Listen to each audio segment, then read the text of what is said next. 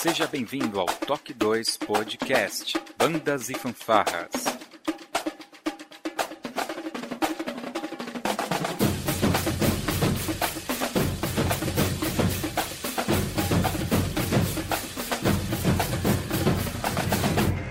No ritmo da vida, na batida do coração.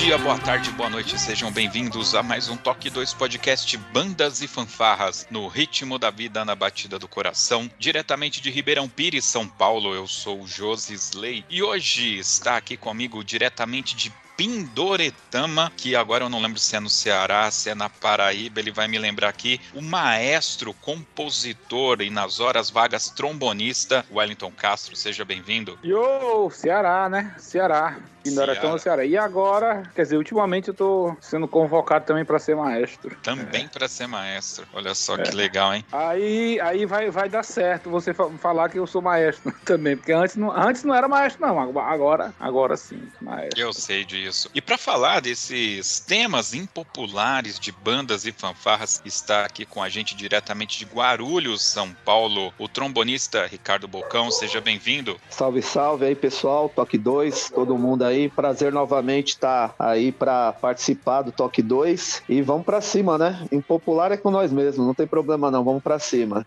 Esse que foi um tema complicado porque obviamente é difícil para os maestros, coordenadores participar de um podcast desse. Não, a gente vai falar realmente temas impopulares, obviamente, pessoal, dentro de um contexto de todo o respeito. Existem várias associações e federações e, e grupos musicais em todo o Brasil e aqui vai alguma uma opinião um pouco mais crítica. Não quer dizer que está certo, não quer dizer que está errado, mas enfim, é um ponto de vista que a gente gostaria de compartilhar com vocês logo depois da vírgula sonora.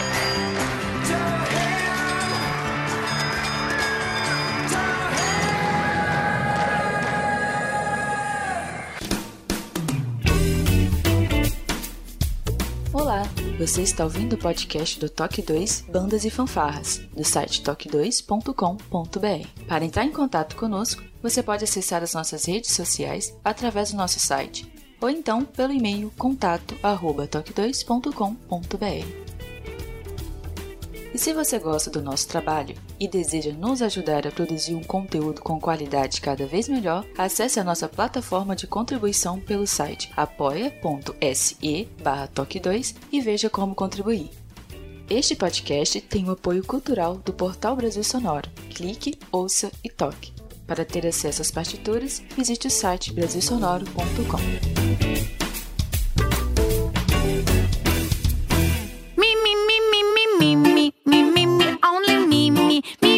me, me.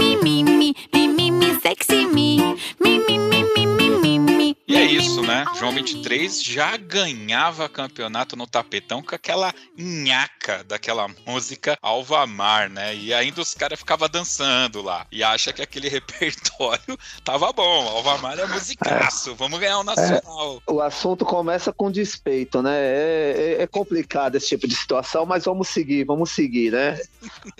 ai, ai, ai, ai, ai. Não, tem música que não é para campeonato, cara. A gente sabe disso. A gente já viu muito campeonato que a, a, as bandas entram, bandas boas, inclusive, mas a escolha do repertório não dá, né? E, e na boa, tirando aí o despeito, como você falou, na verdade eu diria até uma hipocrisia, porque eu já toquei essa música aqui na, com a banda da igreja. Eu acho que é uma, é uma paixão antiga sua com o Alvamar, mas tudo bem. Cara, mas tem alguma que você lembra, assim, que a, a, banda tocou, você fala, pô, não, essa música não dá? Olha, eu, eu particularmente, é, eu vejo que foram momentos, né? Eu iniciei em banda e fanfarra em 1991. Acho que efetivamente eu fiquei até 2012 nativa, né? É, como instrumentista. Depois disso, sempre acompanho, sempre tô seguindo o pessoal, tô indo em alguns ensaios dos amigos, indo em concursos, né? Então acho que são momentos. Eu, eu particularmente, eu, eu vejo que não, não, não existe muito essa, essa coisa de música que não é para concurso. Assim, eu diverjo um pouquinho de você, porque dependendo da, da execução da peça, uma peça que teoricamente é simples e, tecnicamente, mas ela, em termos de técnica mesmo instrumental, mas ela para execução, ela acaba se tornando difícil pela sua própria simplicidade. Como citado aí o próprio Alvamar que você falou, é uma música que existe algumas dificuldades técnicas para alguns instrumentos específicos, mas num geral ela tem um, um, um contexto de grupo muito importante, entendeu? Como outras músicas. Toquei muito tempo no Progresso também, né? E a gente teve músicas teoricamente simples, é, tecnicamente falando, de técnica instrumental, mas em termos de conjunto eram músicas davam resultados muito bons na, na questão de julgamento, né? Então acho que é, é, essa questão é, é, muito, muito complexa, né? Ela, ela tem vários pontos para ser analisados, né? Então eu não vejo, eu não vejo que existem músicas simples para uma competição. Eu acho que pode ser um pouco, eu estou procurando a palavra para defender a minha tese.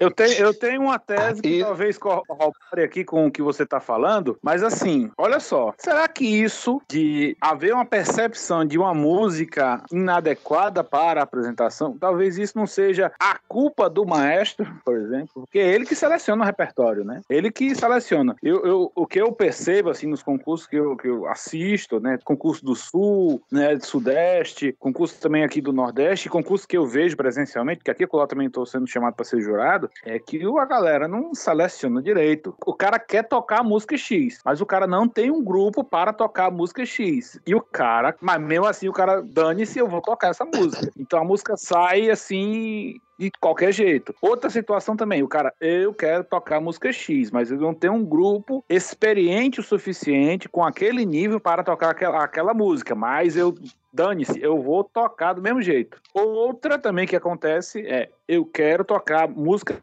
tal, mas eu não tenho instrumental para fazer a, essa música. Mas dane-se, eu vou fazer. Aqui, por exemplo, estou falando do Ceará, aqui tem muita banda, é, banda aqui o pessoal chama de fanfarra de cornetas, com cornetas, né? E cara, é, são as cornetas do inferno. Os caras com corneta querendo fazer música com cromatismo. Não rola, não rola. É, aqui teve um concurso que eu participei um ano aí que quase todas as bandas tocaram Fiesta de los Bravos. Mas peraí, é corneta. Corneta, como é que uma corneta faz, faz todas as notas? Não tá, não tem como fazer, mas o cara dane, se eu for fazer, nem que faça rítmico. Mas o cara faz, mas o cara não, não tá preocupado com acorde, não tá preocupado com nada, e é por isso que o, o efeito final fica ritmo e corneta dos infernos.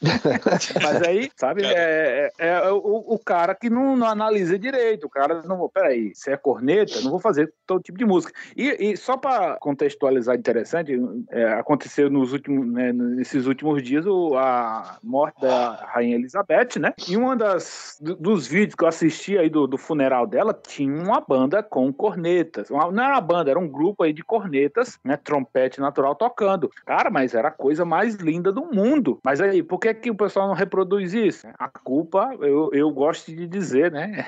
é um, assunto polêmico mesmo. A culpa é de quem tá na frente, não é só do, do cara que tá soprando, não. É culpa de quem mandou o pessoal fazer aquilo. É, é aí entra, entra a questão, né? Não é que a música, a questão só da música ser simples, a questão, ela, mesmo ela sendo simples, ela é mal executada, né? Exatamente. Mas só que é super interessante que quando você chega num certo nível. Quer dizer, quando você é músico, você olha para uma partitura, você olha, dá para fazer. Ou não, não dá para eu fazer. Quando você se torna maestro de um grupo, você olha para uma, um, uma, música, para uma, uma, partitura, você já sabe, tá, eu vou fazer, eu vou conseguir executar essa música em tantos ensaios, né? Isso um, um, maestro não tão experiente, o cara já sabe fazer isso, o cara já sabe. Peraí, eu vou pegar Fiesta da Los Bravos, eu sei que meu grupo é um grupo de nível 3 ali, né? Então, sei lá, em quatro ensaios, três ensaios, a gente já tá matando tudo aquilo ali. Mas o cara não tem essa percepção também de grupo, o cara tá na frente, mas o cara, pô, o cara não sabe de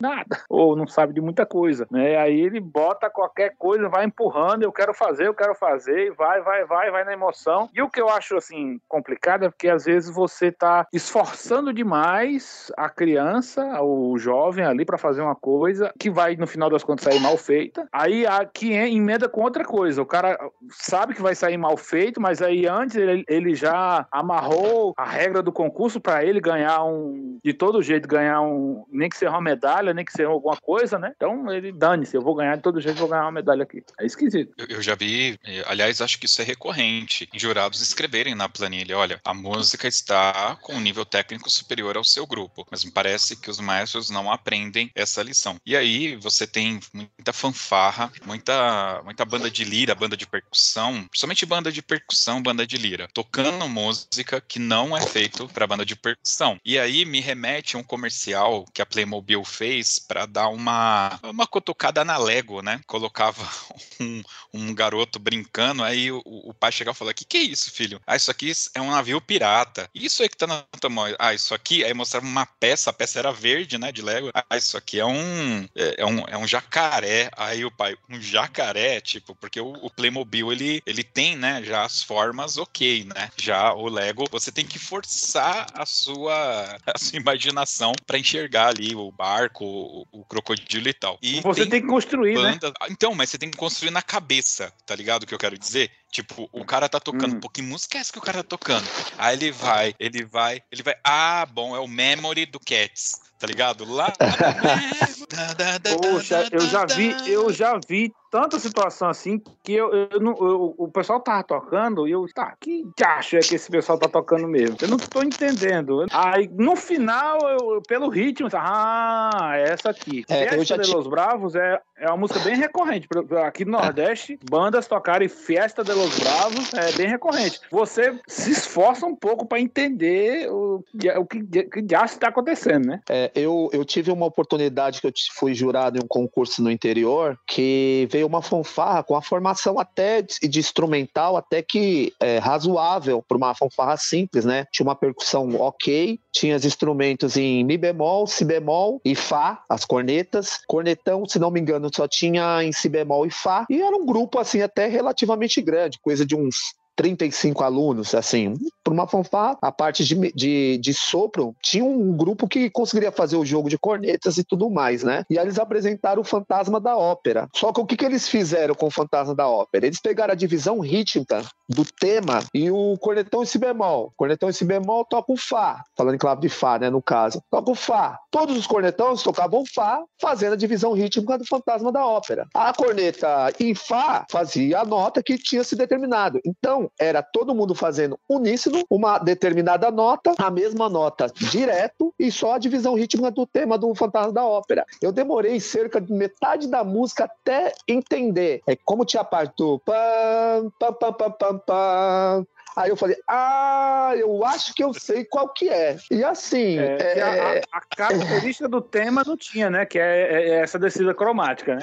É, então, mas assim, eu peguei por conta da divisão. Mas assim, é assim, eu, eu, eu, eu de verdade, eu, eu, eu imaginei assim, eu coloquei, olha, com o instrumental que a corporação tem, eu acho que o maestro deveria buscar um pouco mais de conhecimento para poder escrever um arranjo mais adequado, utilizando todas as notas possíveis dos instrumentos, porque assim, é, fica muito complicado, eu não entendo da onde a pessoa tirou, tirou isso e achou que isso ia ser bacana, assim, é, é complicado, é, tem um lado social, pô, era um monte de criança, de, mas era, adolescentes, tá? Não eram tão crianças que também não conseguiriam, ficariam limitados a essa a execução, a aprender para fazer uma execução de uma peça com jogo e tudo mais. Realmente foi uma. É, entra naquilo que o, que o Castro estava falando. É o maestro querer inventar uma coisa na cabeça dele e não busca, não busca um conhecimento, não busca um, uma melhoria técnica para até favorecer o grupo, né? Acaba empacando de repente um bom músico lá que poderia surgir dentro daquela corporação por conta de capricho, né? Mas dane-se, ele vai ganhar uma medalha no final, então ele tá pouco se lixando.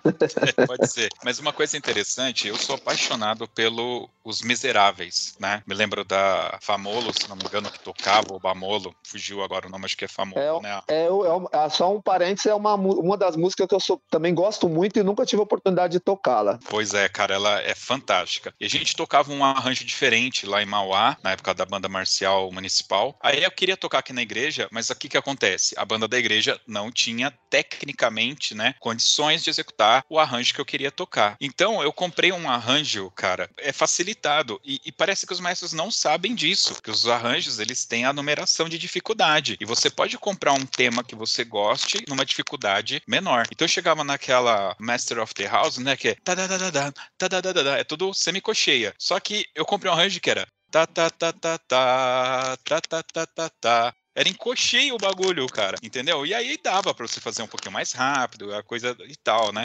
Mas a galera não busca essas alternativas, né? Eles ficam forçando, né? É, a gente tem muito amadorismo, né, também no meio, né, cara? Complicado, Sim, né? Temos mesmo. É porque até essa parte de você buscar a música, buscar essas coisas, até isso dá um trabalho. Isso, isso, é, isso é um trabalho, na, na real. Eu, só para citar um exemplo aqui, é, eu, eu trabalho em duas prefeituras, né? Em uma eu sou maestro e na outra eu sou sub. Então a gente se senta às vezes para reunir, é, para discutir um repertório.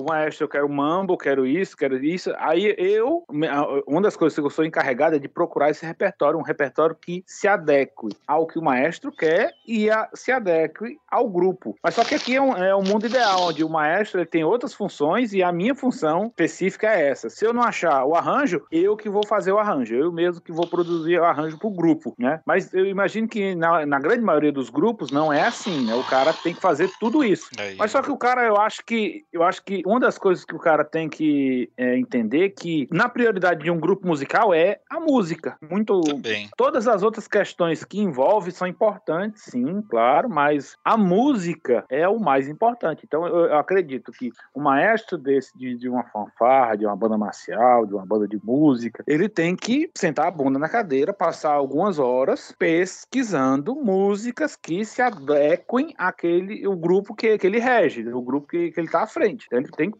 ele tem que fazer esse, essa tarefinha de casa, esse deverzinho de casa. E não só se prender, sei lá, eu, eu vi um arranjo aqui muito massa do, sei lá, da, daquela entrada do Roupa Nova, do Roupa Nova, do, do Raça Negra, né? Aquela que agora que tem a orquestral, né? Tá, mas e aí? Se meu grupo não faz aquela semicocheira, o que, que eu vou fazer? Não posso, não, se, não, se não deu, não deu, cara. Então não, não, não vai forçar. É, puxando um gancho nisso aí, uma coisa também que, é, que até você citou, Castro, é referente. É, a música é Festa de Los Bravos, né? Que você estava comentando, né? É. Então, é. é. uma outra coisa que me deixa totalmente indignado, cara, e que é, é, exatamente esse ponto da preguiça de alguns maestros, da maioria dos maestros, né?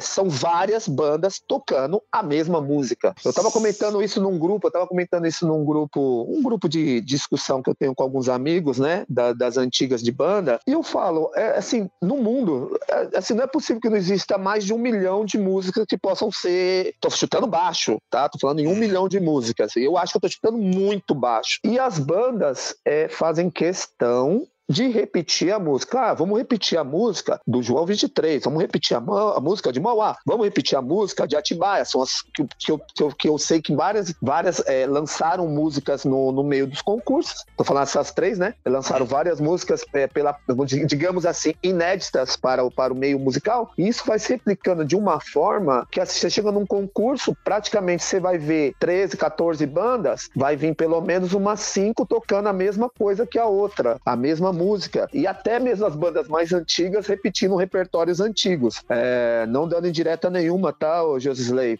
Para você pelo seu. Mas assim, é, é, são bandas que, que ainda estão na ativa que repetem repertório, repertório dessas músicas. É, ah, tudo bem, existe o gosto, o carinho que o maestro tenha pela música e tal, mas eu acho que o, que o meio, para se movimentar, tem que estar em frequente mudança, em frequente é, inovações. Então eu acho que muita coisa está ficando atrasado no meio por conta disso. É, é aquela história de ficar dando murro em ponta de faca. Se você ficar dando murro em ponta de faca, não vai andar as coisas. É, essa questão questão de repertório, eu vejo que, é um, que, é um, que estamos num momento crucial aí, estamos pós-pandemia e tudo mais, um momento de reflexão de dos maestros estarem partindo para outras praias. Eu vejo alguns concursos é, por vídeo do Nordeste, eu vejo que eles, é, é do jeito que cada um tem, enfim, tá, é totalmente é, diferente do, da, da, da, forma que, que umas bandas se apresentam aqui em São Paulo, né, na região mais aqui do Sul, Sudeste, mas assim, é algo que tá tentando inovar, tá tentando trazer o público para perto. É, eu vejo que a banda marcial, a fanfarra, cara, é uma coisa do povão. Então é aquela coisa que dá energia. Então você tem que trazer as pessoas, porque,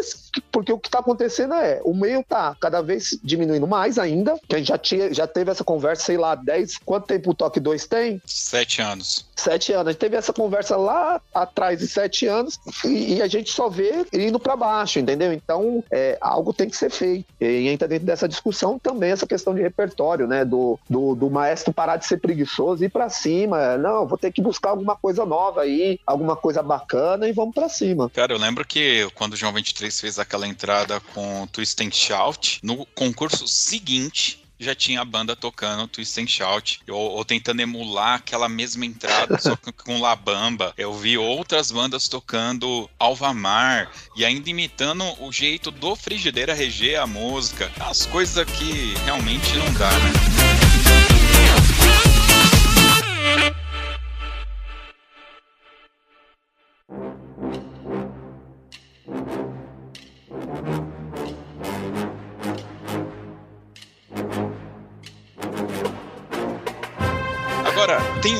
Coisa também que veio, que foi uma inovação que veio pelo pro meio das bandas, que eu acho que cagou a biela, que é aquela merda, não tem outra palavra, da marcha americana, né, cara? Ninguém sabe fazer esse negócio direito, né? É, eu, eu queria só voltar um pouquinho ao assunto. Fala. Porque eu queria dizer, será que, será que é, isso aí da, das bandas estarem repetindo o mesmo repertório no mesmo concurso? Porque, por exemplo, eu, eu fui jurado em um concurso aqui no Ceará e, e foram quatro etapas. Dessas quatro quatro etapas, três etapas, teve bandas que tocaram, assim, são, acho que são 16 bandas. Das 16, teve etapa que todas as bandas tocaram Fiesta de los Bravos, por exemplo. eu, já, tava cansado, eu já tava cansado de ouvir. Umas tocaram. É, é, legal no sentido que você até consegue comparar uma, uma, execução de uma banda com outra, mas tá demais, né? Não tem outra música, não. É como você bem colocou aí, é, existem muitas, e, e, não é pouca, não, a quantidade de músicas que existe que dá para ser feita. O problema é se preparar para, né? Você já tá com isso preparado, você já tá, já tá vindo ensaiando, tá com isso né, debaixo dos dedos. Mas será que num concurso, num formato diferente, onde as pessoas já dissessem, não uns para as outras, mas sei lá, dissessem para os jurados ou algo assim: olha, vamos executar a música X. Aí, sei lá, o, o corpo de organização do, do concurso dissesse: olha, você não pode executar a música X porque o maestro já registrou primeiro que vai tocar essa mesma música, então então você vai ter que fazer outra. Será que não seria uma coisa que ajudaria nesse sentido? É, aqui em São Paulo existe já alguma coisa mexida no, no sentido de, de exigir repertório popular em algumas apresentações. Eu vejo que também seria uma,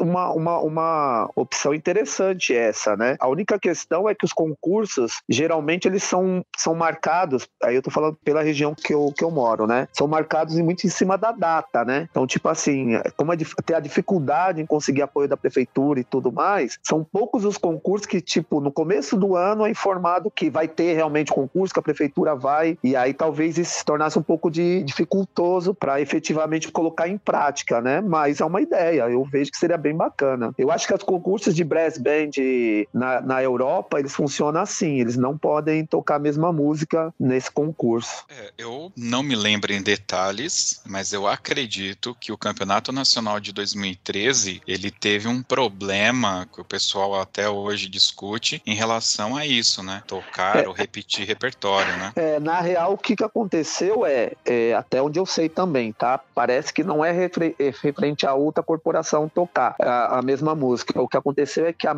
a, a banda que, ganha, que tocou no Nacional do tipo de 2012 executou a mesma música que tinha executado em, 2000, eh, em 2012, executou em 2013. E aí isso nem regulamento do Nacional não, não, não permite permite. É, isso aí, cara, se já teve problema nesse detalhe, né? Eu acho que isso é realmente um ponto que a gente está um pouco longe ainda de resolver, porque envolve muita política, né? E aí a gente uhum. entraria nos meandros, né? Vamos mudar aqui de, de tema? Segue o jogo. Beleza. Você quer puxar aí, Bocão? Ah, cara, você tava falando sobre a questão de marcha, né, cara? Que é bem, bem dentro do nosso tema hoje, essa questão da marcha americana, né? Essa marcha do passo curto, né? Eu, eu participei efetivamente aí da, da implantação, né? Digamos assim, é uma das bandas que puxou realmente a bandeira desse, desse estilo, né? Foi no Progresso em meados de 2000, né? Do ano 2000. Até os americanos vieram aqui para o Brasil efetivamente para dar algumas técnicas, tanto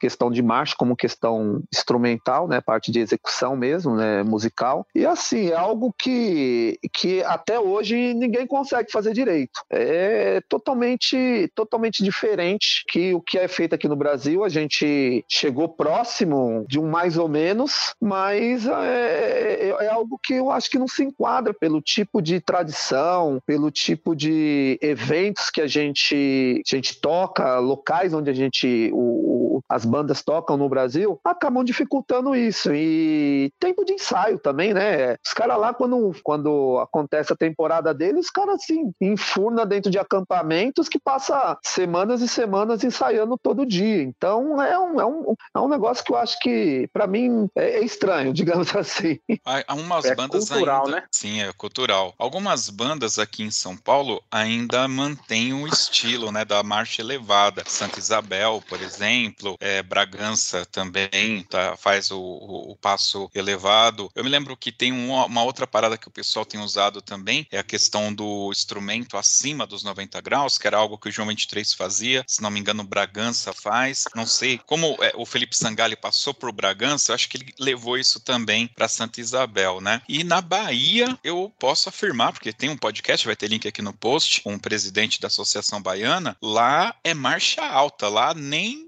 se aproximou a questão dessa marcha que eu chamo de marcha americana, tá, pessoal? Existem vários tipos, né? Os, os japoneses também fazem e tal. Nós chamamos de marcha americana. Mas assim, o que eu tenho visto nos campeonatos é essa marcha cada vez pior, cara. E nem a desculpa da pandemia, que ficou sem ensaiar, é antes da pandemia. Você pode pegar que não tem jeito, cara. Essa marcha ela é muito zoada. Zoada assim, porque a galera não faz direito. Você vê que não há um ensaio dessa parada. Deixa eu só jogar aqui uma pergunta. Mas eles fazem também a elevada, a elevada direito, porque assim, eu, eu, eu, o que eu vejo, né? Uma banda do Exército é uma banda que o pessoal faz isso o ano todo, participa de formatura, faz, é, é, é o trabalho dos caras. Os caras estão ganhando aí 4 mil reais, 3 mil, 4 mil reais pra isso. E fazer isso o ano todo. Os caras também não fazem direito, né? Não é, não é nada incomum você ver vídeo de banda do Exército também não, o pessoal não marchando direito.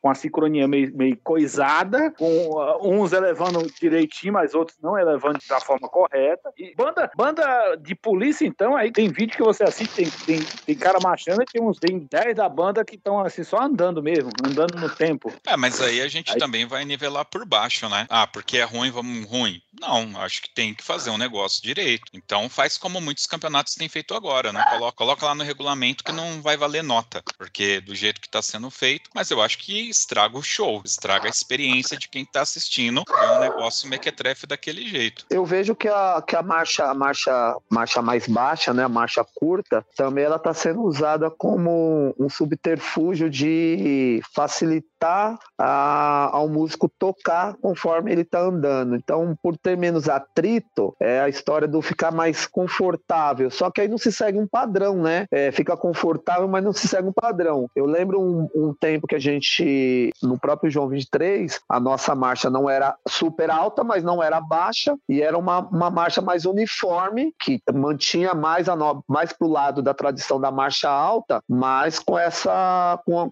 com um certo conforto em, em você estar tá marchando, né? É, que eu, para mim, seria um, é, um meio a meio da coisa, que eu acho que seria o ideal. Eu também não acho que existe a necessidade da marcha ser tão alta, é muito bonito de se ver, mas é por conta de todo aquele sacrifício que as corporações têm para ensaiar, é um ensaio por semana e tudo mais, eu vejo que não tem a necessidade de ser uma, uma marcha alta, tão alta quanto, quanto algumas dessas corporações que você citou faz, mas que, que plasticamente, visualmente, para o que acontecia nos concursos no Brasil, eu vejo que é muito mais bonita a marcha, com um pouco mais elevada do que a marcha, a marcha curta, né? Com certeza. Eu acho que isso acaba levando a gente também para a questão da apresentação como um todo, né? Eu vou pegar aqui um exemplo da Facmol. Eles praticamente não estão mais participando de campeonatos, mas eu já vi algumas apresentações dele, inclusive no estadual de Minas Gerais, eles fizeram um encerramento e eles criaram uma espécie de trote, um, um galope, né? Eles entram uma espécie de galope, uma marcha meio que galopada, né? E aonde plasticamente, mesmo que exista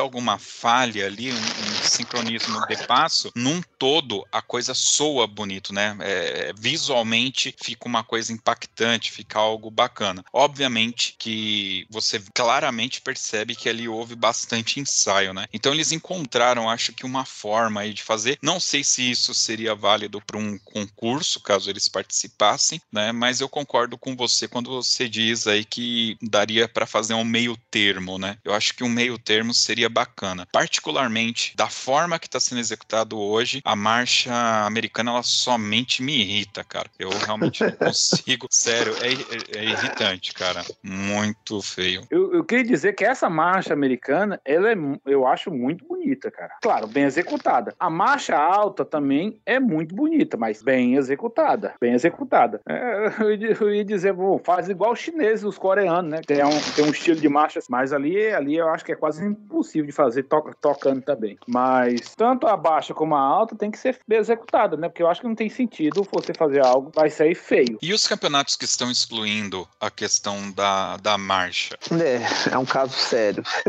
Tenho uma opinião é, parcial sobre. É, dividida, não é parcial, dividida referente a hum. isso. É, eu não sei que concurso que eles estão fazendo, que eu, eu gostei do formato que eles estão querendo implantar, que é uma parada festiva, que eu acho que é bem legal naquela questão de povão, e uma parte competição parada em determinado local. Eu ainda não entendi muito bem onde que vai ser, como que vai ser isso, tá? Eu, eu vi alguma coisa por alto aí conversando com o pessoal. Mas de qualquer forma, eu vejo que se existe a apresentação do, no caso da parada festiva, eu acho que tem que ter uma marcha, uma marcha decente, que seja baixa, que seja alta, que seja mediana é, temos que manter. A, a, banda é banda marcial, fanfarra marcial. Existe todo uma, um contexto, elas foram inspiradas em cima de um contexto da apresentação marchando, né? Então eu acho que você tirar as bandas das ruas, tirar a banda das marchas, eu acho que é descaracterizar uma coisa, né? Que, era, que é tão rica, né? Eu gosto de usar a Bahia,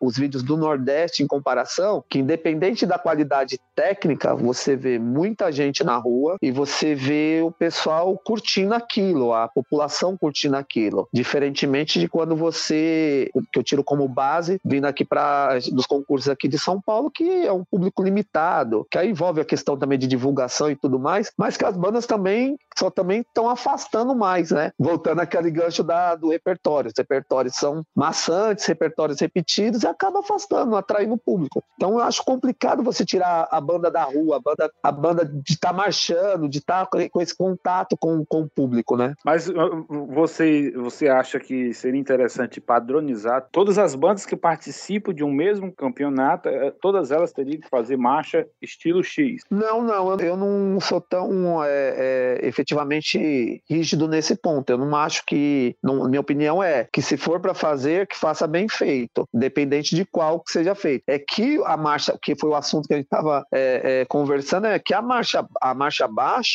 ela está sendo muito mal feita, né? Ela está sendo pior feita que o, que o que a marcha meia alta ou a alta, né? Então tá ficando feio, né? Exatamente. Eu até sou a favor de uma padronização, mas a gente já vai falar disso um pouquinho mais para frente aí no outro tema. De deixa eu só aqui jogar uma, uma, uma, indagação meio louca. Eu não sei como é que funcionam é, os aí do sul, né? Mas aqui do, do Ceará tem quatro etapas, né? Seria muito louco se, sei lá, a primeira etapa vai ter que ser uma marcha mais baixa, todo mundo marcha, marcha marcha mais baixa, a segunda etapa todo mundo com a marcha mediana ali, a, a, terceira etapa todo mundo com a marcha alta e na quarta etapa fica todo mundo livre, que aí poderia realmente, sei lá, isso ser um quesito, né, a ser julgado, o domínio é, da marcha. É que aí, assim, é, eu vou, vou falar da minha janela, e a minha janela eu consigo enxergar um pouco o sul, sudeste e o nordeste, que é onde o Fabiano participa e tal. O sul e o sudeste, ele tem uh, uma cultura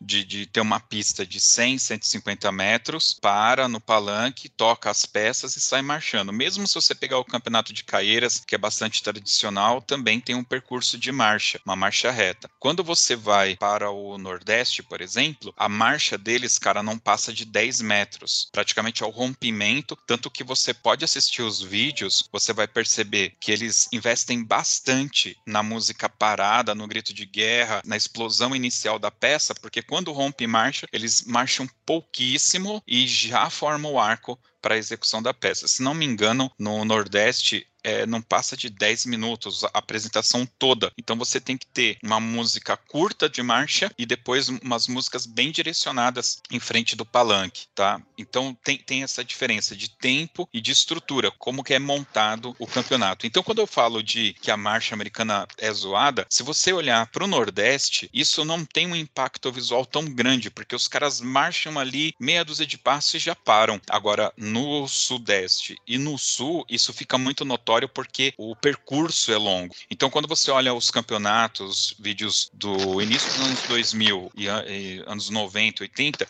você vai pegar de longe a banda, ela tem um deslocamento mais rápido porque ela tem o passada maior, porque o passo é alto, músicas de impacto e vem. É, conforme vai chegando mais próximo, o que, que você tem? Bandas cavucando o chão com o pé, com passos mais curtos. A música eventualmente é até empolgante, mas a própria movimentação corporal da banda não exalta, né? Difere da música que os caras estão executando, cara. Pega a entrada das bandas no campeonato de Santa Isabel do começo dos anos 2000. Dá uma olhada. Pega lá Santa Isabel, né? Né, João 23, Mauá, o próprio Progresso entrando nos campeonatos de Santa Isabel, é fácil de achar. E presta atenção, como diz, o cara fala assim, próxima banda, é Mauá.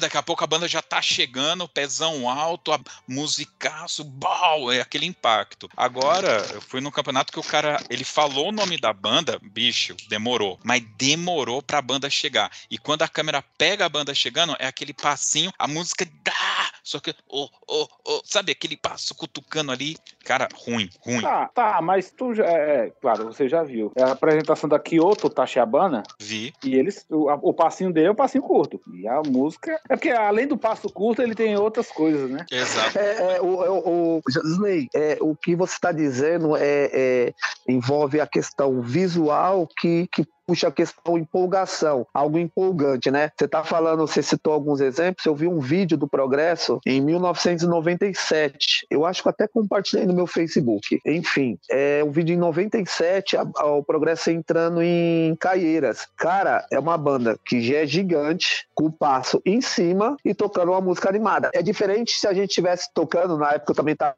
tava tocando na banda, né? Eu ainda era do Progresso. Uhum. Se a gente estivesse tocando a mesma música com um passo curto, visualmente não daria a impressão que se a gente tivesse com um passo curto, ele acaba tirando aquela elasticidade da cena, né? É, Exato. A marcha, a, a, marcha curta, né? Exatamente. Tá? Agora, pegando o gancho do Wellington, a, a questão da, dessa banda japonesa, se você olhar o pé deles, parece um barco, né? Ele bate aqui com o calcanhar e o pé ele vai flutuando. Você vê uma movimentação uniforme da perna de todos os componentes, ainda mais que lá são garotas e elas estão de saia. Então você tem o efeito do balanço da saia e a movimentação das pernas, que são elas são bem magras, a maioria delas é bem magras, muito branca. Então você tem todo esse contexto, que é essa plasticidade que o Bocão falou que acontecia no progresso. É, eles tocavam, por exemplo, a entrada do estádio estádio Energizer com um final que eles faziam uma mudança de marcha. E aquela marcha final era elevada e se você só escutar a música, talvez não seja tão legal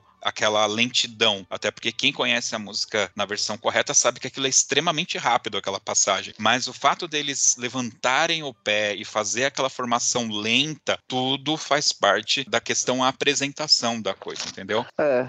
Ou falando até também uma outra música que é o inverso. Se você for ouvir a música, não é tão, tão empolgante, mas com a marcha alta, ela, pra mim, é uma opinião, o João tocando, a gente tocando lá no João 23 com a fanfarra entrada.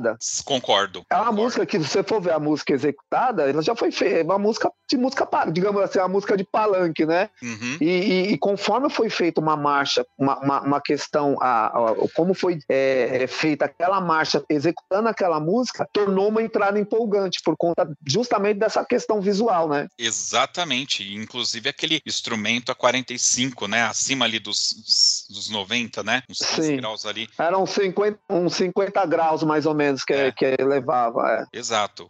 Exatamente isso que eu quero, que, que eu quero dizer. Ó, ó, é, uma vai chamando a outra. Você vai lembrar do Noé de Azevedo, eles tocavam o Zipa de Duda. Para quem não sabe de que música, que música eu tô falando, é o tema da Canção do Sul, que é um filme da Disney, tá? Pam, pam, pam, pam, pam, pam, pam. Eles vinham tocando marcha alta, tá? E vinham. Só que quando eles chegavam perto do palanque, eles faziam ela bem rápido para fazer a formação de palanque. Eles tocaram pouco. Essa peça eu me lembro de umas duas vezes eles tocando apenas. E o que que acontecia? Nesse momento era marcha curta. Era uma, a gente nem fazia, porque isso foi na década de 90, a gente ainda nem fazia a marcha americana, mas eles faziam uma marcha tum, tum, tum, tum, mais rápido e, tan, tan, tan, tan, e fazia para fazer a formação é, mais rápido. Então aí é a questão da plasticidade, né? Saber usar na hora certa. E, e, enfim, aí a gente vai ter aqui N exemplos que vai cair sempre nessas questões, né? É, não é bem ensaiado. No fim das contas é isso. A parada não é bem ensaiada e ela se torna cada vez mais maçante e cada vez tá ficando pior, tá? Porque a galera realmente não tá cara, ensaiando. A gente tem um outro cara, tá ponto tá aqui que tem acontecido bastante, que é a mudança para os concursos de ginásio. Os caras estão fazendo agora campeonatos dentro de ginásio. Essa daqui é uma opinião muito impopular, porque nós vamos ter, por exemplo, o Nordeste que já faz isso já há muito tempo e eles têm uma grande justificativa para isso. E o pessoal do Sul também às vezes faz em ginásio, mas eles também têm lá uma justificativa técnica para isso. E agora a gente está tendo isso chegando aqui em São Paulo também, cara. Só que esse ponto, assim, ele, na minha opinião, ele vai cair realmente na questão do gosto pessoal de cada um. Eu até vou, vou, vou falar que eu não gosto, ponto. Mas há que ter a ressalva realmente que aqui eu acho que fica complicado, porque a gente vai cair no gosto pessoal, não é? Não sei, eu, eu, eu odeio execução em ginásio, eu odeio também. Eu, eu acho horrível, é uma porcaria. Os ginásios não têm eh, estrutura acústica para nada, é uma zoada. E quando você vai, vai pegar as fanfarrinhas, as cornetinhas, que já são do inferno, lá elas vão ser sabe? Do mais profundo inferno possível, porque é muita zoada. Tem concurso que às vezes eu vou avaliar, tem etapa assim, que é num ginásio, que é um, é um ginásio. Tem, que tem uns ginásios que são mais abertos tem uns que são mais fechados. Agora não me lembro qual é, qual é o pior.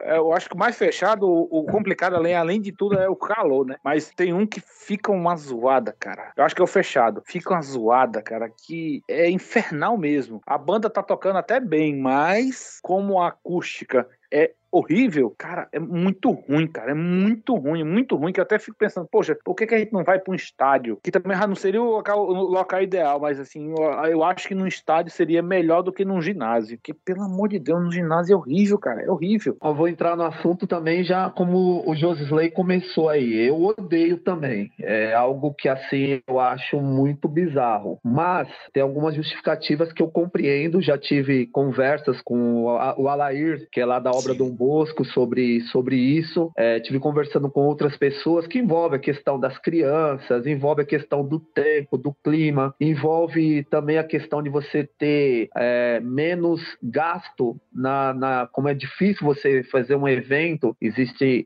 é, você acaba tendo menos gasto já existe uma estrutura pronta, você não precisa contratar arquibancada, entre, entre outras e outras coisas. Mas eu, particularmente, como, como um amante das bandas e fanfarras, fanfarra serem algo da rua, que eu acho que o interessante da banda e fanfarra é levar a música, a população na rua, ela alcançar N, N pessoas, é, N quantidade de pessoas. Então, assim, para mim também tem esse lado. Eu também não gosto que os concursos sejam de ginásio, porque acaba selecionando o público que vai assistir. Por mais que você coloque é, na internet, divulgue com carro de som e tudo mais, a população, principalmente a população mais carente, ela acaba não, não indo indo num, num evento desse para assistir. Então acaba é, os eventos não sendo tão cheios, acaba sendo é, o evento para próprios músicos é, que tocaram em bandas ou os que estão vão, vão tocar depois nesse próprio concurso. E aí acaba tirando o, o, brilho do que é uma banda e uma fanfarra. E dentro disso também vem a questão da qualidade musical, né? Eu vejo que se perde muito, é muito, é, é, principalmente as bandas maiores,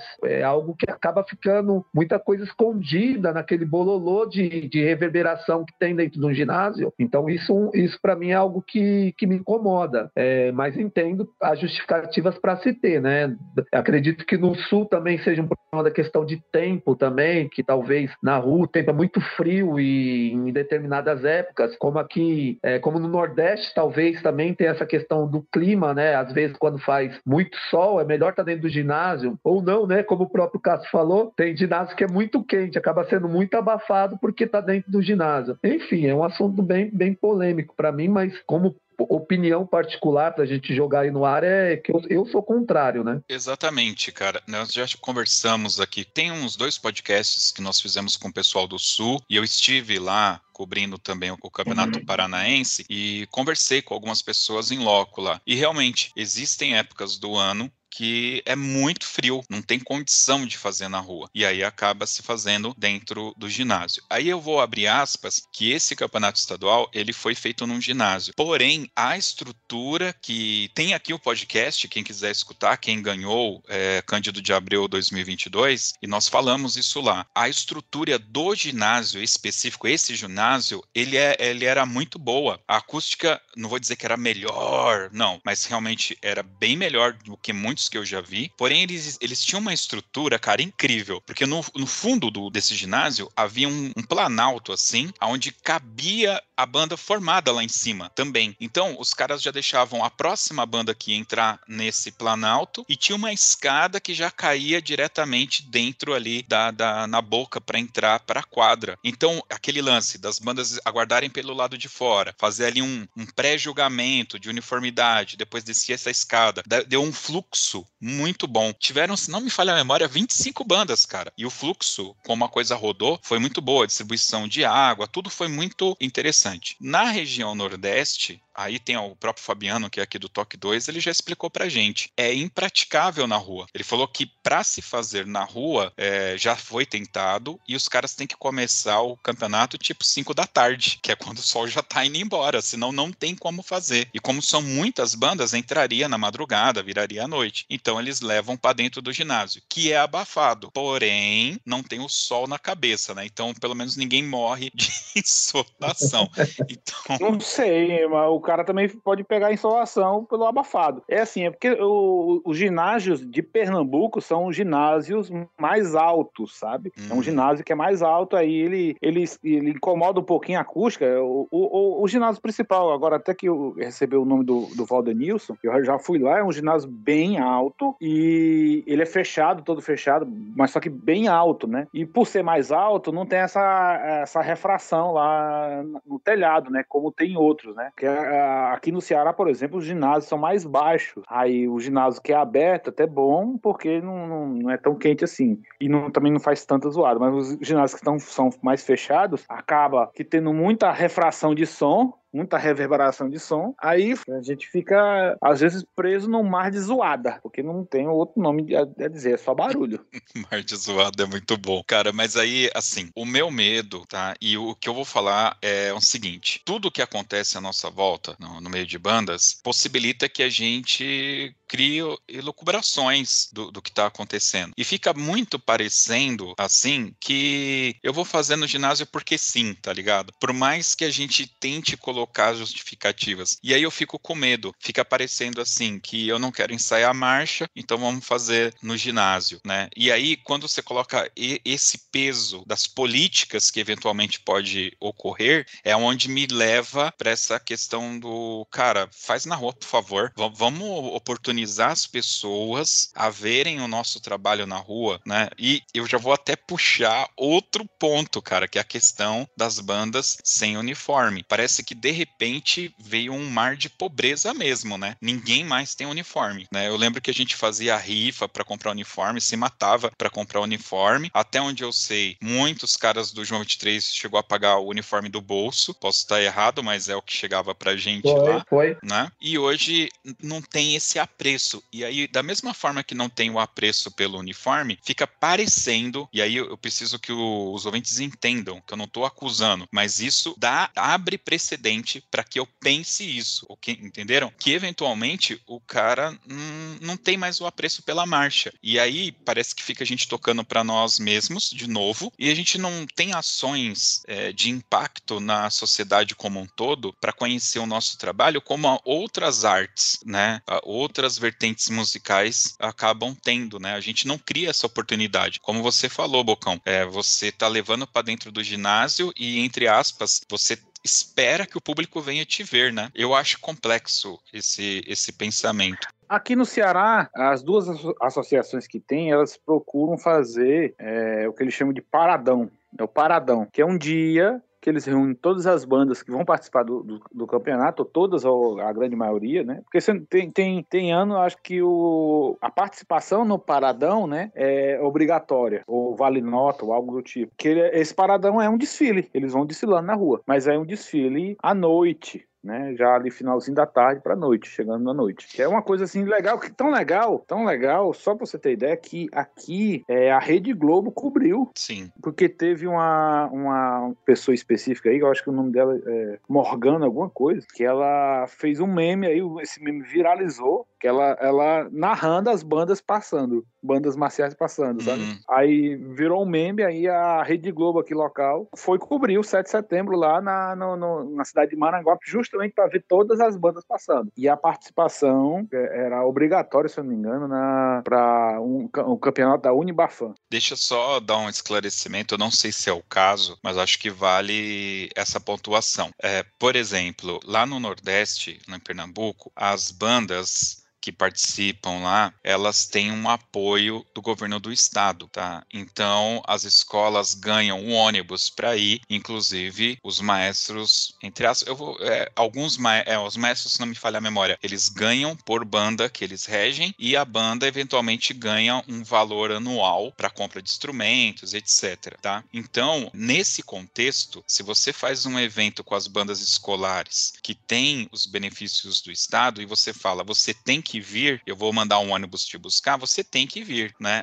Agora, a exemplo do Campeonato de Santos aqui em São Paulo, que lá no podcast, quem venceu o Santos 2022, a gente fala isso. Qual que é o grande problema do Campeonato de Santos? Se chamar campeonato, né? Ou concurso de Santos, porque lá é um excelente festival de bandas, cara. É um formato que cabe muito bem, um ótimo festival. Tem público lá fácil, fácil, 5 mil pessoas. Eu não tô falando de músicos, não tá? São pessoas que vão para assistir mesmo lá, munícipes, né? Uma cidade turística é, e etc. Agora, eu não vou falar aqui o, o nome da banda porque não fui autorizado, mas os caras gastaram 10 mil reais em ônibus para ir para lá, né? E será que eles iriam se fosse o festival de Santos e não o concurso de Santos? Então, é porque se fosse assim, né? Acho que ficaria um pouco mais fácil fazer um, um festival de bandas na Paulista, Caieiras mesmo mesmo, né? Teria festival sempre, né? É que é aquilo, né, o, o Josley, é, eu vejo que o que acontece é uma, uma, uma roda sem fim, aqui num círculo que nós estamos entrando aí, um círculo vicioso, né, cara? Uhum. Eu, eu sei do exemplo lá de Pernambuco, né? Já, já, já conversei com o pessoal de lá sobre isso, e é aquilo, é, eu acho que o que está faltando,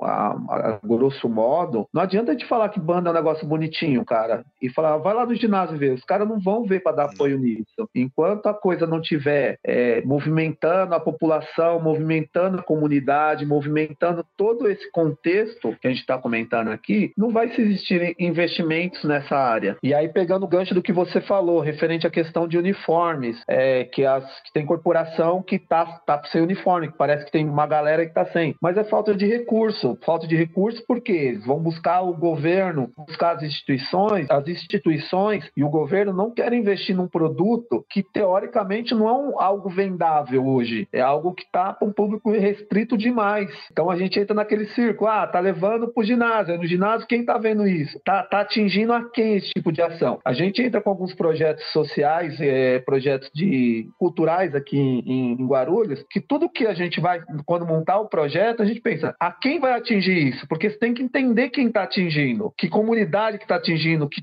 que, que, nicho de público que você está atingindo. Hoje as bandas acabam circulando entre as bandas. Então eu vejo que a gente está no momento que precisa dar uma reviravolta aqui para ter um belo exemplo como o de Pernambuco, que tem um apoio do governo do, do estado lá que apoia as bandas. É o que eu ia dizer é que assim, eu acho que a gente não poderia, é, é, não precisava inventar a roda. A gente poderia olhar, peraí, como é que é feito o DCI? Como é que é feito esses outros campeonatos? Esses outros campeonatos, vamos ver como é que faz esses, esse, esse campeonato americano lá. Peraí, tem dinheiro? Não tem dinheiro? Recebe prêmio? Prêmio em dinheiro, entendeu? É, é, a, o campeonato todo não é monetizável, pode ser monetizável, no sentido, sei lá, de vender para uma, uma, TV, de vender para um, um, negócio desse, sabe? Porque, primeiro, a gente é música, a gente sabe da, da potencialidade da coisa, a gente sabe que aquilo é muito legal. Mas se for olhar para esses americanos, os caras têm editoras que fazem músicas para bandas marciais. Eles fazem pensando em quê? Nos concursos, coisas que tem por lá, em toda a cultura que tem por lá. E acaba que a gente absorvendo isso. Então, por que, que a gente também não, aqui não faz dessa mesma forma? Né? Porque o, o campeonato, pelo menos os, os, que eu vejo, que eu assisto, parece que é, é um show só de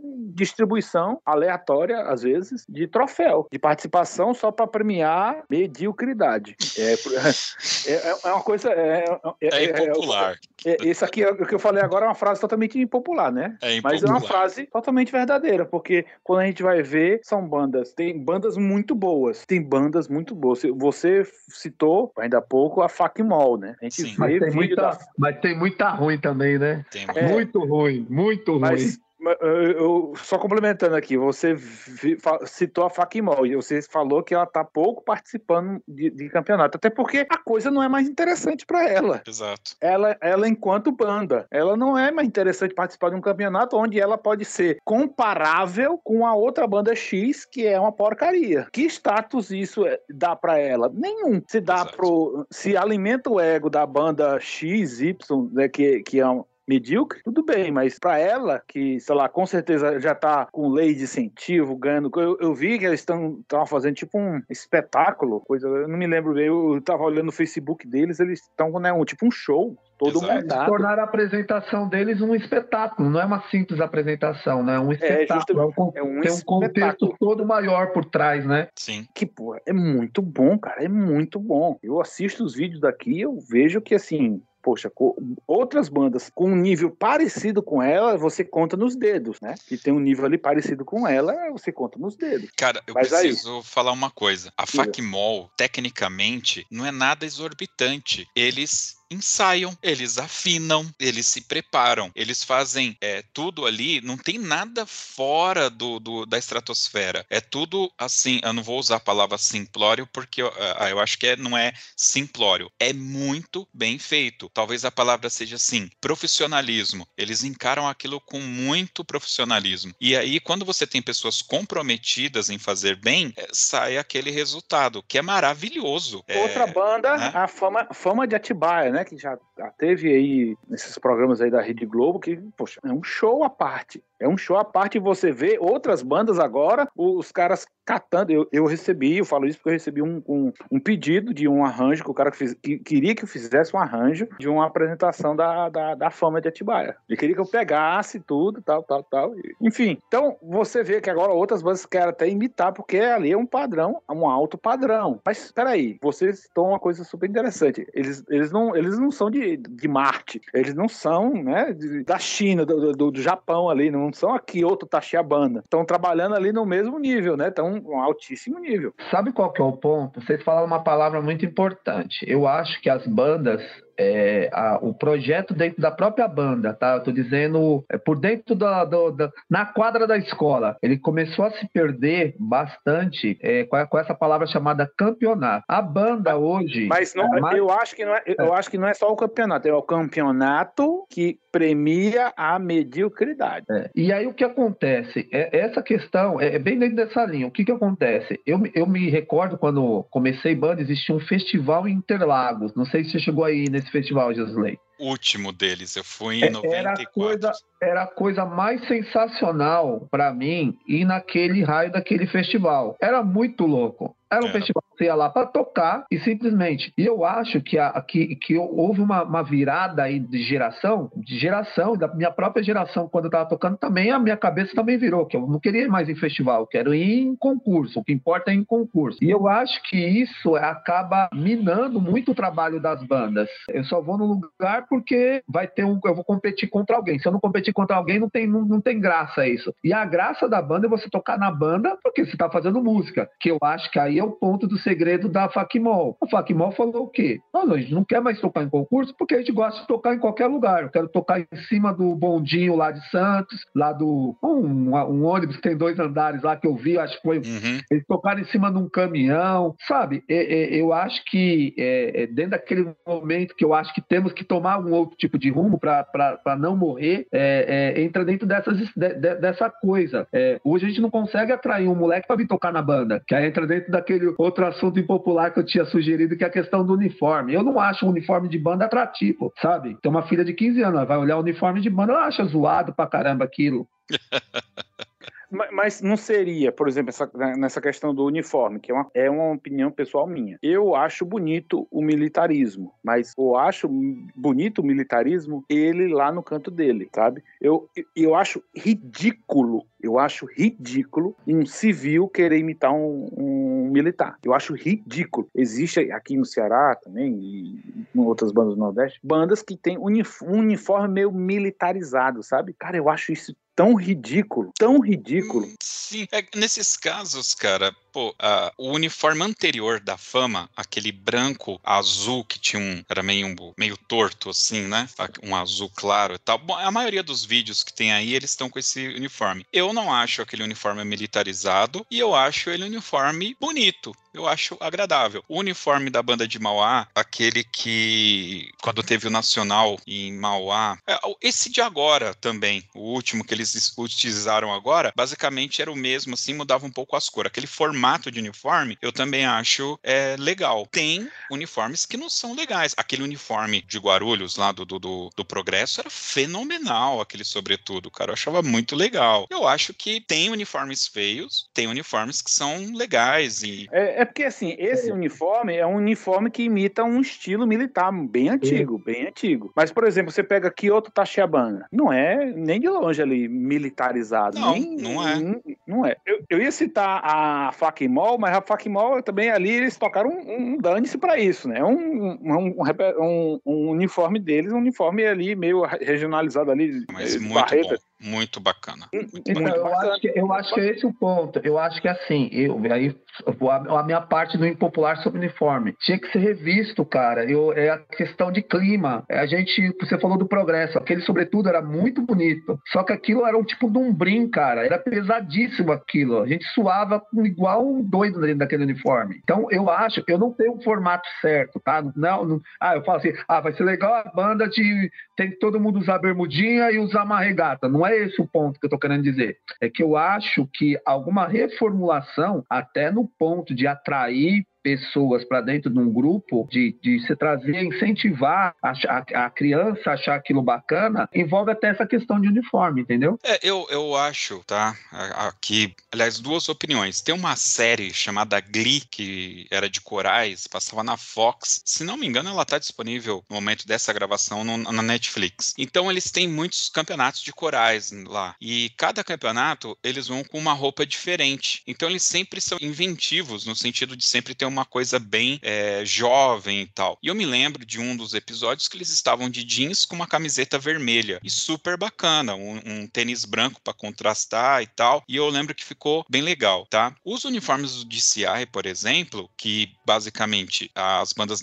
brasileiras, pelo menos aqui no sul, no sudeste, estão fazendo muito iguais, que é o caso desse da Fama de Mauá, por baixo ali, cara, aquela calça é um macacão. Então, uh, você só precisa fazer o ajuste da barra. Já começa daí. E por cima vem aquele, a, aquela blusa, né? Que também tem ali por dentro, dá para você, com os botões ali por dentro, internamente, você também consegue fazer é, o ajuste. Então, ele já, ele já se tornou muito mais simples da nossa época, Bocão. Que lá do João 23, Mauá, que tinha o galão e todas aquelas coisas. Naquela época, eu acho que o uniforme, ele tinha muita coisinha, remetia muito a soldado, efetivamente. Porém, agora, eu acho que ele já, já estão assim bem joviais e se tornaram baratos de serem feitos, né? Eu não quero fazer aqui comercial, mas eu tive a oportunidade de con conversar com o pessoal que faz uniformes, né? E ali ela me falou alguns valores. Cara, hoje em dia você consegue para uma banda de 30 pessoas, que é a média aí, com 7 mil reais você faz um uniforme para banda completa, tá? Então é um valor baixíssimo, porque se você pegar na nossa época ali dos anos 90, já no tempo do real, se não me falha a memória,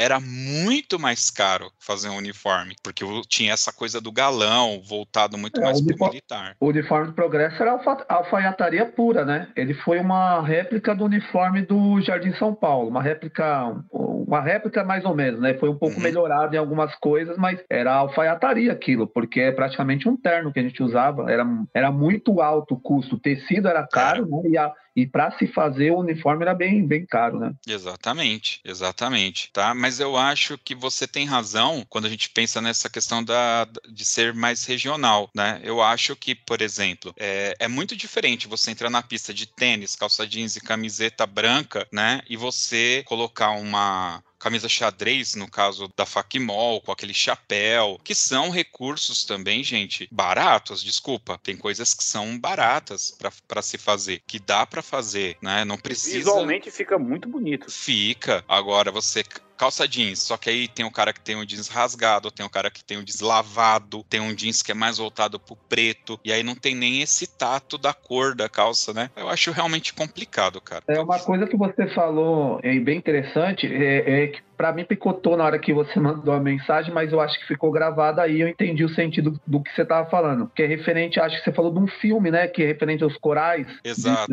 Então, é, eu acho aquilo fantástico. Eu acho aquilo fantástico. É algo. É, é um, é um uniforme, só que é um uniforme jovial. É uma coisa mais é, é, popular, digamos assim, uhum. em termos de visual, de acesso. Então, eu acho que é, é um caminho, entendeu? Entendi. Legal, pessoal. O Cão, Castro, a gente falou pra caramba aqui, cara, mas ainda tem muita coisa impopular que a gente precisava voltar aqui nessas discussões. Eu ia sugerir, então, pra gente fazer um, um, uma parte 2 desse podcast, pode ser? Beleza? Combinado. Tranquilo, combinadíssimo já. Show de bola, então. Então a gente vai fazer o seguinte, ouvintes, a gente vai agora pra nossa dica cultural e a gente volta depois com a parte 2. Valeu!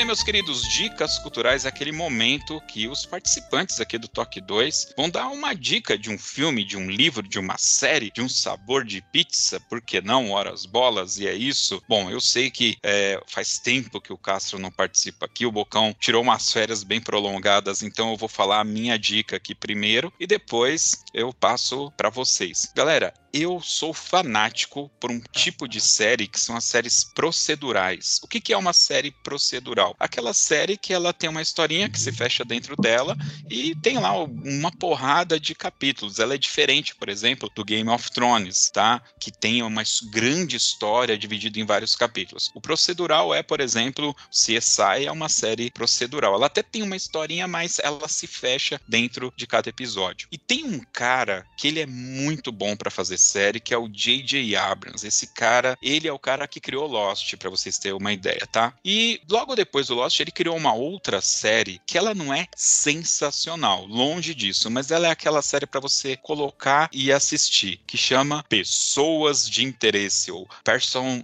Interest, uma coisa aqui, Interest, eu não sei falar, é pessoas de interesse. O ator principal dessa série é o Jim Caviezel, que foi o Jesus Cristo daquela Paixão de Cristo, e basicamente é o seguinte, para quem já assistiu aquele filme de Will Smith, é, Inimigo do Estado, é a mesma coisa, só que em série. Tem um, um computador maluco que ele olha e fala, ó, esse cara aqui é problema. E aí vai o Jim Caviezel lá para resolver esse problema. Cara, essa série, ela me pegou. E eu achei achei muito legal porque é aquela série que você põe sem compromisso. É assim, gente, é zero compromisso. Você tira seu cérebro da tua cabeça, coloca de lado e, e, e assiste. E é muito legal. E o que, que tem de legal nessa série é o seguinte: eu adoro quando o personagem principal ele é porradeiro. Sabe aquele cara que nunca apanha? O cara dá tiro, ele desvia praticamente. E ele é bom de porrada, bom de tiro, bom de pular de um prédio pro outro. É esse tipo de personagem. É aquele que ele não vai entrar em nenhuma enrascada você vai ficar ali,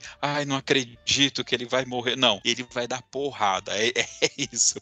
Eu acho muito legal. Tá disponível na HBO Max, que hoje é o streaming que eu mais tenho assistido. Eu praticamente cancelei todos os outros. E é isso. Essa é a minha indicação. Vai ter link aqui no post para vocês saberem aí do que, que eu tô falando, que eu não sei falar em inglês, mas é pessoa de interesse em português. É isso. Castro, tem aí uma dica? Eu tenho uma dica. Eu adoro séries, principalmente séries fantásticas, né? Com fantasias e tal. E eu adoro, tô adorando duas séries que eu tô assistindo aqui, mas uma eu tô gostando mais do que a outra, que é, que é o que eu vou indicar, né? A, a, a que, eu, que eu gosto, mas não tô meio assim, é o Casa do Dragão, né? House, House of Dragon. Sim. Que seria um spin-off do, do Game of Thrones, né? É legal, tal, mas meio, meio coisado ainda. Mas o que eu tô adorando assistir é Anéis de Poder, que seria uma história ali da, da segunda era ali da Terra-média, é, ambientada ali a partir dos, do, dos livros lá do Tolkien, né? Eu acho que principalmente do Silmarillion. E é muito legal ver. Né? Eu, eu já li o livro Silmarillion algumas vezes, é uma,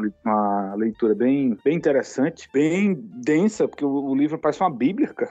É muito, muito grosso, mas é, mas muito legal. Mas é muito legal de, de, de, se ver. E legal porque você tá vendo aqueles personagens. A história tá um pouco modificada, tem uma, uma coisa ou outra ali, uma pitada ou outra ali de coisa do, do, do pessoal da produção que, que modificou né, a história, mas eu, que já li os livros e não sou tão chato assim, eu tô adorando. Tô adorando assistir. Poxa, é, o, o orçamento da série toda, né? 500 milhões de dólares, é um negócio assim que é pra filme mesmo, né? Tem uma Sim. cena é, da, da Galadriel cavalgando um, um, cavalo branco, cara, que é muito bonito de se ver, cara. É, é um filme. Você tá assistindo um pequenos trechos de, de filme, né? De um grande filme. Então eu tô adorando acompanhar essa série. Tem na Amazon, né? Muito boa. 60 milhões por episódio, cara. 60 milhões. Para você ter uma ideia, o último, último filme do Idris Elba, que ele é um mágico, custou 60 milhões. Só pra você ter uma ideia. Tá agora então, no é um, cinema. É um filme. É um filme, né? Um, cada, cada episódio é um filme, né? É um filme. Todo ali, é um filme. eles fizeram também, utilizaram as, é, quase, quase que as mesmas paisagens ali, do, tanto do Senhor dos Anéis como do, do Hobbit, né? Então, tudo ali foi na é, Nova Zelândia. Zelândia, né? Então, poxa, é. Então, assim, tá bonito demais. Tá bonito. Tem, assim,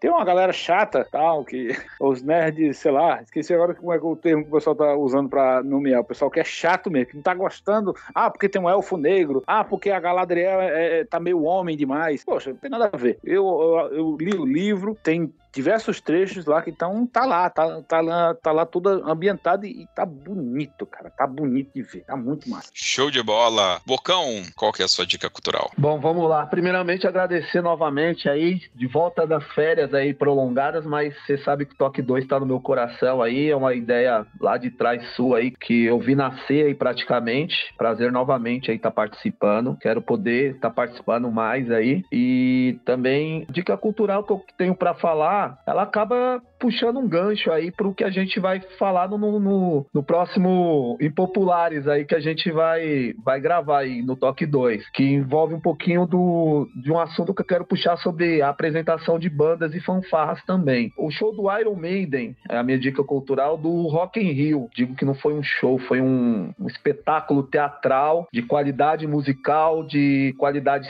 cênica, de cenário, de tudo um pouco. Então é uma dica aí quem puder. Eu não sei se está disponível assim, fácil acesso, tá? O, é, o show do Iron Maiden nesse Rock in Rio de 2022. Mas se conseguir acessar, ver algum trecho, alguma coisa que deve ter na internet, é muito bacana. E acaba puxando um pouquinho do gancho aí do nosso próximo, na segunda parte do Impopulares aí. Pô, eu tava conversando com a galera do, do trampo e eles falando que o Guns N' Roses não foi legal. Eu não assisti, tá? Eu não assisti, mas disse que não foi legal. E isso que você tá falando é muito louco, né? Porque o Iron já tinha alguns bons anos de estrada quando o Guns surgiu, né? Então os caras são teoricamente mais novos, né? E não conseguiram, né, manter a mesma pegada dessa velharada do Iron, né, cara? É, é assim, falando sobre um, um pouquinho sobre Guns, falando um pouquinho sobre Iron, cara, é, é, são bandas que a gente tem que tirar o chapéu. É, é, é igual o, o Cato estava falando aí, tem um pessoal que é chato. Eu fui em praticamente todos os Rock in Rio desde 2000, né? Tô, eu acho que eu só não fui o desse ano, assim, pelas minhas contas. E eu fui no último, no, não no desse ano, o último, acho que foi em 2018, antes da pandemia, enfim, 2018, 2019. E o Guns teve um show lá. O, o Guns tocou cerca de quatro horas, cara, três horas e pouco, quase quatro horas. Caramba. É, e aí o pessoal começou, ah, porque a voz do Axel não é mais a mesma voz e que não sei o que lá. Cara, é o pessoal chato, mano. Os caras envelhecem, todo mundo envelhece, o pessoal perde. É um puta show, os caras são muito bons, não chegaram lá por, por chegar, não existe, não existe a questão de jabá, é puro talento, cara. E assim, é, eu acho que esse pessoal que falou mal do Guns, pessoal chato, é o pessoal que não valoriza a arte como um todo. Ô louco, é isso aí, ao som aí do nosso fã de Guns N' Roses. Vamos agora para o Toca na Pista.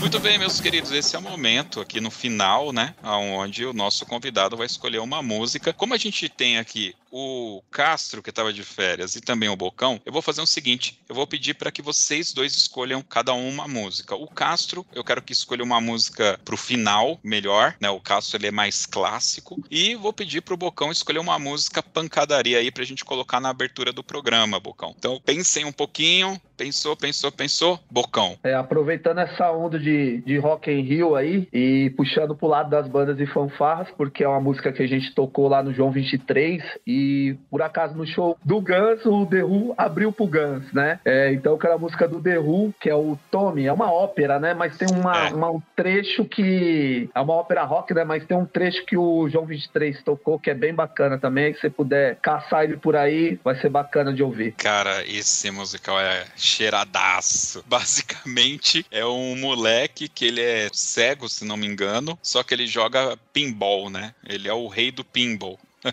Tanto que essa música que vocês, que vocês tocavam, o nome dela é The Pinball Wizard, o rei do pinball. E você acha fácil aí no YouTube um vídeo do Elton John cantando essa música, cara. É da hora, da hora. Eu acho muito da hora. É o mago do pinball, né? O mago Exatamente. do pinball. Exatamente. Então, e, e tá, quem conhece o Elton John sabe que ele gosta de se vestir daquele jeito, né? E ele tá muito louco lá jogando pinball e cantando essa música. Procurem. Vou colocar link aqui no post desse podcast para vocês assistirem o clipe também. Show de bola. Vamos lá, Castro, uma música pra gente escutar aqui no final. Cara, eu adoro, assim, eu tenho eu, eu gosto de uma, de uma gama muito grande de músicas. De, do funk é o, é o, clássico, né? E eu, ultimamente, eu venho escutando muito uma música, além das italianas, que eu estava participando de um, de um festival de, de, pizza aqui na minha cidade. na cidade que eu trabalho, não, não na cidade que eu moro, mas na cidade que eu trabalho, tá participando do festival de pizza, aí fizeram a banda tocar várias músicas italianas, né? E eu fiz até alguns arranjos, né? Mas e, fora essas italianas que eu fui obrigado a escutar, e, eu, tô, eu tô gostando, tô assistindo várias vezes, assim, sem, sem um porquê. Eu, eu vou lá, assisto e eu acho muito massa. Que é uma, a trilha sonora, que é uma música também, do, daquele filme A História Sem Fim. Sim. The Never Ending Story. Sim, Aí tem um filme, tem a trilha, poxa, é, e, tem a, tem, a, tem uma trilha instrumental de orquestra, cara, que você fica assim, poxa vida, velho, que massa. A música em si, a música do filme é muito bonita, é. mas tem a, a, ela instrumental, cara, você fica assim, poxa vida, velho, que coisa bonita. Cara, eu te, aqui em casa é assim, quando eu vou assistir, escolho um filme, eu converso com a minha filha antes da gente assistir o filme. Então eu já fiz ela assistir é, Duro de Matar, e antes de de assistir, eu falei para ela, ó, você vai assistir o melhor filme de Natal da sua vida e falei tudo que por que que Duro de Matar é, é maravilhoso. Aí a gente assistiu. A gente assistiu o primeiro e o segundo Alien e eu também expliquei todo um contexto para ela. Eu sempre vou fazendo isso, né, cara? E o próximo, ju juro, juro que tá aqui na lista, era pra gente assistir o História Sem Fim. E eu já tive uma longa conversa com ela sobre História Sem Fim. E acabou, pra você ter uma ideia como faz tempo isso, isso. No Stranger Things tem aquela cena, né? Que eles cantam história, história é. sem fim, né? E ali eu lembro que a gente é. tá vendo. Muito massa. É muito bom. Muito e, massa. e eu acho os efeitos especiais desse filme, que já é um filme bem antigo, da década de 80, bons até hoje, cara. Você assiste, aquele dragão é fenomenal, cara. É, é, assim, eu já tenho, a, tenho um olhar meio esquisito. Eu, eu, eu não posso assistir filme antigo mais, porque é, eu, eu, eu me lembro que eu assisti esse História Sem Fim, passava muito, não na sessão da tarde, passava num, num, num desses filmes, num dessas sessões aí de, de filme, de, assim, que é no SBT. Passava muito no SBT, tipo de sábado, sei lá, uma coisa assim. Passava, passava de, mesmo. Passava demais. Eu me lembro, eu me lembro de, de ter meses assim que passava três, quatro vezes no mês, sim, sabe? Sim. E eu assistia e eu enfim, quando era mais, mais moleque, né? Mas agora não tá passando mais e eu passei um bom tempo assistir. Eu voltei querer assistir porque eu assisti o Stranger Things, aí eu vi essa cena, me lembrei do filme, eu vou assistir o filme de novo. Aí eu disse, cara, que coisa zoada, velho. Não posso assistir mais filme antigo, não. Não, não posso assistir. Mais. Eu, eu acho estranho você reclamar de, de filme antigo, porque você, eu considero você um artista, né? Você é um cara que efetivamente é um artista. Você e o Bocão, inclusive, porque vocês ganham para fazer a arte de vocês, né? Mas no seu caso, como você é um artista roots, compositor e tudo, você deveria, você deveria, eu tô fazendo aqui um juízo de valor, mas eu acho que você deveria fazer uma leitura é, mais filosófica da, é, daquela peça. Tô ligado, tô ligado. Mas, por exemplo, é, eu queria dizer, se por exemplo, se a gente vai fazer um filme de cowboy, que esse filme de cowboy antigo, porra, ainda estão tudo muito massa, pelo menos na, na, minha visão, mas quando é um filme que tem efeitos visuais, é, aí você fica, não, cara, aí você, é, é, é, é porque eu o que eu acho, né? É que a suspensão de descrença da gente já tá muito alta com esses, esses filmes atuais, com esses tá efeitos vendo? atuais, quando a gente vai assistir um filme, um filme tá mais por antigo, assim. É... Hum. Por isso ele tava falando da marcha alta aí, tá vendo? É, você, tá querendo, você tá querendo comparar aí, ó. Exato. Tem que ter um efeito visual, tem que ter um efeito visual. É isso. É. É isso. Putz, vamos lá. É, Bocão, obrigado, cara, por esse retorno aí. Te vejo, te vejo no próximo podcast. É Wellington, valeu, cara. Foi difícil, mas finalmente valeu. você apareceu. Foi muito legal aqui. É isso. Para você ouvinte que chegou até aqui, o nosso muito obrigado pela sua audiência. Peço que siga a gente lá no Instagram, cara. É a rede que tem bombado ultimamente. Marca a gente lá nas publicações. Para quem tá seguindo a gente sabe que eu tenho replicado várias vezes lá, a galera que tem marcado a gente, tem todo dia eu entro, vejo as fotos, as fotos bacanas, eu vou lá e replico. É só marcar a gente lá no Instagram, Toque2. E se você quiser ouvir este e outros podcasts do Toque 2, basta acessar o nosso site toque2.com.br. Valeu, até o próximo Toque 2.